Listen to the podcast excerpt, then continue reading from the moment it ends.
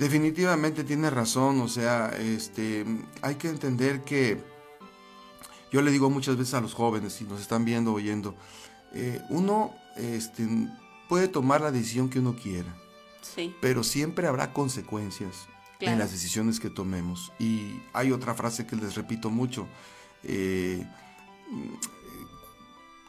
en esta vida tú puedes cometer o tomar una decisión, pero el asunto es que Dios te puede perdonar todo lo malo que hagas, pero la vida no. Claro. La vida no. Entonces, eh, una niña embarazada a los 15 años, sin duda Dios puede ayudarla y perdonarle y puede darle una oportunidad de vivir. Pero la vida le va a enseñar que pues tiene un bebé y que ahora las cosas van a cambiar. Un joven que contrae enfermedades venéreas por tantas parejas que tiene, no dudo que Dios sea capaz de perdonarlo pero lidiar con enfermedades toda tu vida, pues es algo que es muy complicado. Igual con la pornografía, y, perdón que mencione esto, pero es que hoy en día es la plaga del siglo XXI, este, trae sus consecuencias. O sea, hay gente que se ha vuelto adicta toda la vida y que destruye sus matrimonios, destruye su propia vida, porque va eh, distorsionando la sexualidad y va creando eh, una serie de situaciones que hacen que su pareja sea insatisfecha y se sienta utilizada. Entonces todo, todo esto tiene consecuencias y hay que evaluarlas, pero ahí es donde el padre, como tú dices, debe de aprender a decir no a cierta edad, ¿no? Cuando ya se pasa de la mayoría de edad y el muchacho es más independiente, ya es más difícil. Claro. Pero hay cierta edad en la que el joven requiere un no, un límite. Y a veces como padres hemos bajado la mano precisamente porque en nuestra juventud también cometimos errores y hoy estamos pagando las consecuencias al no tener un, código firme de principios que rijan nuestra vida, nuestros propios hijos, hijos siguen nuestros ejemplos. Claro. El la última crisis, ¿no? Dije, una, había una crisis existencial, una crisis sexual y por último, la relaciono con la pregunta, una crisis ética, que tiene que ver con valores. O sea, eh, nuestros muchachos, al no tener valores, al no tener principios, están participando de la corrupción. Esa corrupción no comienza en un trabajo, comienza incluso en la misma escuela, cuando empezamos a copiar, cuando empezamos a engañar, cuando empezamos a mentir. Luego en la universidad, eh, la corrupción sigue vigente. Como le digo a muchos muchachos, digo, estás estudiando una ingeniería, estás estudiando licenciatura en Derecho, Medicina, la carrera que sea, y de pronto tú te robas un celular, tú estás echando a perder toda tu educación al ser partícipe de un robo, de una mentira o de un engaño. Ahora, no me estoy dando golpes de santurronería, todos de alguna manera cojeamos, pero a lo que voy es que tenemos que llegar a un punto en el que tenemos que entender que cualquier cosa que vaya en contra de nuestros principios éticos va dañando cada día más nuestra esencia de ser humanos. Y nos vamos convirtiendo en personas deshumanizadas, carentes de todo tipo de ética, a tal grado que hoy en día tú eres testigo de las noticias de gente que ha estudiado en Oxford, que ha estudiado en Harvard y que sin embargo llega a ser de las más corruptas de todo México o de todo el mundo, ¿no? Sí. Entonces, eso lo menciono nada más para que veas los tres complementos, ¿no? O sea, hay una crisis ética, una crisis sexual y una crisis existencial. Además yo agrego lo que tú mencionaste. Si veo a una juventud como sin brújula. Claro. Sin un mapa. Pero sabes que hay algo que quiero destacar en esta, en esta pregunta que me estás haciendo. Eh, la mayor desorientación es la que le falta al joven por la falta de conexión con sus padres. Déjame explicártelo. O sea, todo muchacho, por rebelde que sea, tenga 13, 12, 15, 16, 18 años, por rebelde, todo muchacho en el fondo todavía es noble. Todavía es noble. Eh, nos falta encontrar la llave, pero independientemente de eso, en el fondo, la rebeldía que tú ves en ese joven es simplemente la soledad. Hemos creado una sociedad en la que la juventud se ha aislado, se ha hecho a un lado. Eh, no la hemos tomado en cuenta y permíteme aquí usar un vocabulario eclesiástico, ¿verdad? Tú misma lo has visto en las iglesias a veces, o sea, Observa en las iglesias que vayas, no importa la denominación. Eh, estamos interesados en el niño de 3, 4 años, ¿no? Hasta hacemos fiestas y eventos muy teatrales, muy interesantes. Luego vienen los 8, 9 años, los metimos a ciertos clubes, actividades. Pero llega una etapa entre los 16 a los 19, 20 años que esa generación se desaparece. Claro. Se desaparece. Tú vas a los cultos y recibes eh, la, la, palabra para adultos, el canto es para adultos, la clase de bíblica es para adultos. Este, tú vas a las noticias y todos los programas son enfocados a temas adultescos, pero pocas veces tocamos ciertas necesidades que el joven necesita. Y hoy en día el joven está hambriento de un tutor, de un guía, de un coach, claro. y alguien que, que, que, esté preocupado por él, que se interese en él. Claro. Fíjate, te voy a contar algo. En Estados Unidos sucedió un escándalo en una gran escuela particular, muy prestigiosa. No voy a decir el nombre por cuestión de ética, pero es un colegio eh, muy, muy de mucho dinero hubo un escándalo porque se liberaron ciertas fotografías de desnudos, tanto de maestros como de alumnos. Todos fueron diferentes casos, pero hay un caso que me llamó la atención.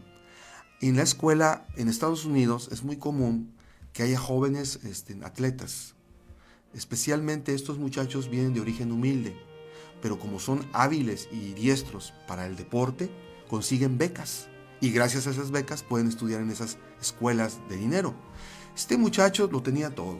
Era un joven atleta, era el más popular de la escuela y era un hombre, muchacho que se sacaba buenas notas.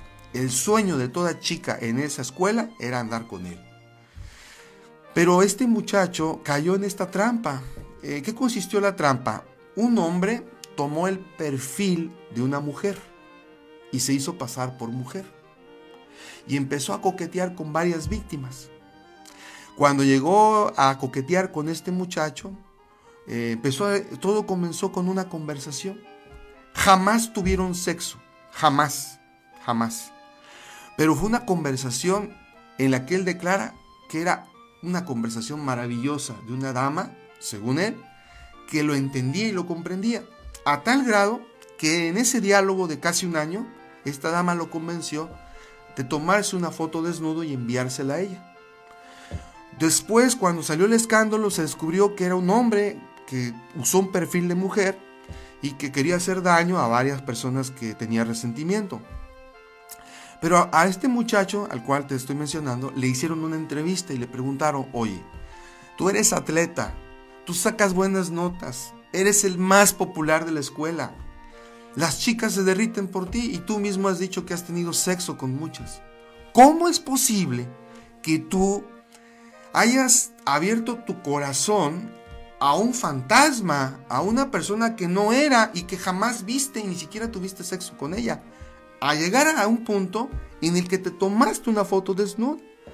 Y entonces este joven contestó lo siguiente y dijo, tienes razón, pero sabes una cosa, dice, yo me siento la persona más solitaria de este mundo, porque todas las personas que están a mi lado están por los logros que he tenido, por lo que he dado o por lo que ofrezco, no por lo que yo soy. Y esta persona me hizo sentir que yo valía por lo que yo era, no por lo que yo había logrado. Y yo creo que esa es la gran crisis que hoy tiene un joven. Como padres, queremos que nuestros hijos logren cosas, Claro. conquisten cosas. Y perdóname decírtelo, a veces nosotros como padres estamos frustrados, porque, Ujú. perdón el ejemplo, no aprendí piano, no aprendí inglés, no aprendí esto. Hijo, yo quiero que aprendas todo eso, porque yo no lo tuve. Está bien, pero llega un momento en que el joven tiene una losa de presión por cumplir ciertas expectativas, tanto del maestro, de la escuela, del gobierno. Y llega un punto en que este joven siente soledad. Y lo que el joven necesita es conexión. Alguien que le abra la puerta a su corazón. Y yo dejo de decirles, como padres, no es fácil. No es fácil. No he dicho que esta tarea sea fácil. Claro. Porque a veces se requiere escuchar y callarse la boca. Y lo que a veces nosotros hacemos y lo cometemos a diario es dar sermones. es dar eh, discursos. Claro. Y, y el joven hoy sigue hambriento de un adulto, de un líder. Por eso son tan Sí. susceptibles y por eso están buscando modelos, pero lamentablemente equivocados. mayor desorientación que un joven está viviendo es tener ese vacío existencial, tanto de los que lo rodean como de sus padres. Así es. Y aquí recae la responsabilidad de todos los que nos están escuchando y tienen hijos adolescentes y a todo joven y adolescente que nos está escuchando, si tú te sientes así, como esta plática que estamos teniendo, te sientes vacío, te sientes que buscas y buscas y nada te satisface, si sientes que estás a la moda pero por dentro tú te sientes eh, fea, eh, sería invitarte a que puedas buscar a alguien que te dé palabras que tú necesitas. Porque a veces, y yo sé que la juventud lo que menos quieres es un sermón o un regaño. Y a veces piensas en tu madre y en tu padre y dices, no, pues seguramente si yo le digo a mi papá que me siento así, así, así, pues ya sé que me va a decir y me va a regañar. Yo no te estoy diciendo que busques a alguien que te diga que vas bien. Te estoy diciendo que busques a alguien que te dé las palabras que tú necesitas, que acepte quién eres y que te ayude a salir de donde tú estás. Porque como jóvenes creemos que el mundo es nuestro. Podemos ser sabios y buscar a alguien que nos pueda, em, que tú sepas que te va a decir la verdad, que te va a hablar y te va a decir las palabras que tú necesitas. Y pues obviamente a veces esos no son nuestros padres, ¿verdad? Así Eh, es. Pastor, usted tiene un libro y ese libro dice que todo padre y todo hijo y todo adolescente debería de tener. Háblenos un poquito de ese libro. Eh, sí, precisamente como yo veo una juventud muy solitaria, eh, de paso comento que esa misma soledad eh, que ellos experimentan los ha obligado a formar sus propios mundos, en donde ellos sí son tomados en cuenta. Ah, claro. Por eso es que ellos hacen, eh, los psicólogos le llaman mundo subyacente, pero es una palabra un poco abstracta. Yo diría un mundo distinto en el que tienen sus propios valores, sus propias normas y sus propias reglas de juego, y donde son ellos auténticos, según ellos. Entonces por eso forman sus círculos de amigos, y ahí es donde entra la tecnología hoy en día, porque la tecnología les brinda un ambiente propicio para tener un lugar donde esconderse o un mundo alternativo. O sea, son los hijos, sí, que cumplen el seriecito, el que va a la clase de inglés, toca la banda, eh, va a la iglesia, si es que va, o simplemente cumple las normas que el papá dice y dices, wow, qué buen chico, ¿no? Tú estás tranquilo en tu casa, es buen chico. Sí, Pero luego viene él y entra a otro mundo, un mundo donde, para empezar, el lenguaje es muy distinto, en donde tú puedes expresar lo que sientes y lo que quieres y hacer cosas y citarse en ciertas partes para practicar cosas. Y es ahí donde como padres caemos en un engaño, porque decimos, oh, mi hijo está muy bien, se ve tranquilo. Yo creo que nunca debemos de estar contentos simplemente con decir, mi hijo es tranquilo. A veces esa tranquilidad puede ser una ilusión.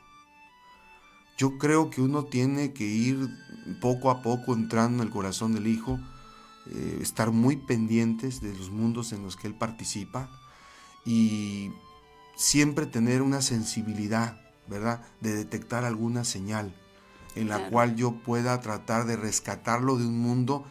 No estoy diciendo que salga de sus amigos, pero si ese mundo es tóxico y se está dañando, poderlo rescatar. Y precisamente al ver esa soledad, esa mirada perdida de los jóvenes, eh, mira, en una novela que leí, a me gusta mucho leer la literatura y me gusta ver leer novelas, porque a veces las novelas dan un reflejo de lo que es la sociedad y creo que ciertos eh, novelistas son excelentes en la psicología. Yo diría que son los mejores psicólogos porque reflejan la condición interna del ser humano. Y recuerdo en una ocasión, en una escena de una novela, donde la chica, eh, en una historia, eh, pierde la virginidad, ¿no? Y entonces el autor, al momento de hablar de esta jovencita, eh, dice, y perdió el brillo de sus ojos. Entonces yo veo una juventud cuyo brillo de sus ojos se ha perdido. claro. está sola, eh, va a una isla, esa es la por lo cual yo empiezo el libro cuando lo presento, va, va a una isla que se llama Mundo y que los papás a veces nos olvidamos de que este mundo esta isla tiene tres características. Es cruel, es competitiva y es despiadada. Sí.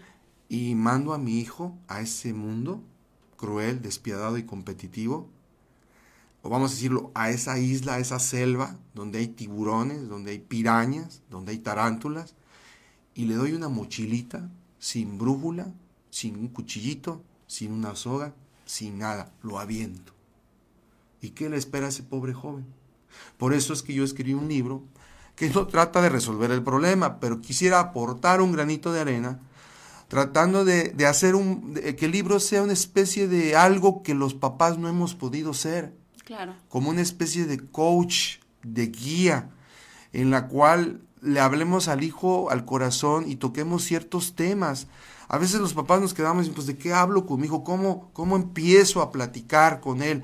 Bueno, yo traté de hacer un libro sencillo, práctico, en el que el papá pueda llegarlo a leer con el hijo, o lo lea el papá, o lo lea el hijo. Y hay muchos jóvenes que no tienen papá o mamá, y que me han dicho, este pastor, este libro me ha ayudado, ha sido como una especie de padre, me ha dado algunos consejos. Claro. Que yo traté de, de, ponerme en el lugar, ¿no? Yo vengo de un hogar divorciado y también sentí la necesidad de un coach, de un guía. Claro. Muchos de mis errores que cometí en la juventud fueron por falta de un entrenador, de un líder.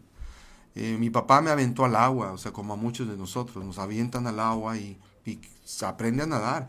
Pero sí. se requiere, yo creo que si me hubiese, hubiese tenido una guía o un, un tutor, hubiese, me hubiese librado de muchos problemas que pues me han marcado, ¿no? Y yo creo que yo quisiera ver una juventud en la que pueda tomar buenas decisiones, que lo ideal sería que los padres estuvieran ahí, los maestros, o sea, alguien que se preocupe por los jóvenes, pero sinceramente, ¿no? No para obtener un beneficio, porque eso desgraciadamente ocurre, y que realmente les enseñara a vivir. Bueno, con este libro yo traté de contribuir con un pequeño granito de arena. Gracias, pastor. Definitivamente em, sé que el libro es de mucha bendición para muchas personas. El libro se llama Desafía tus límites y te invitamos que lo puedas adquirir, que lo puedas comprar.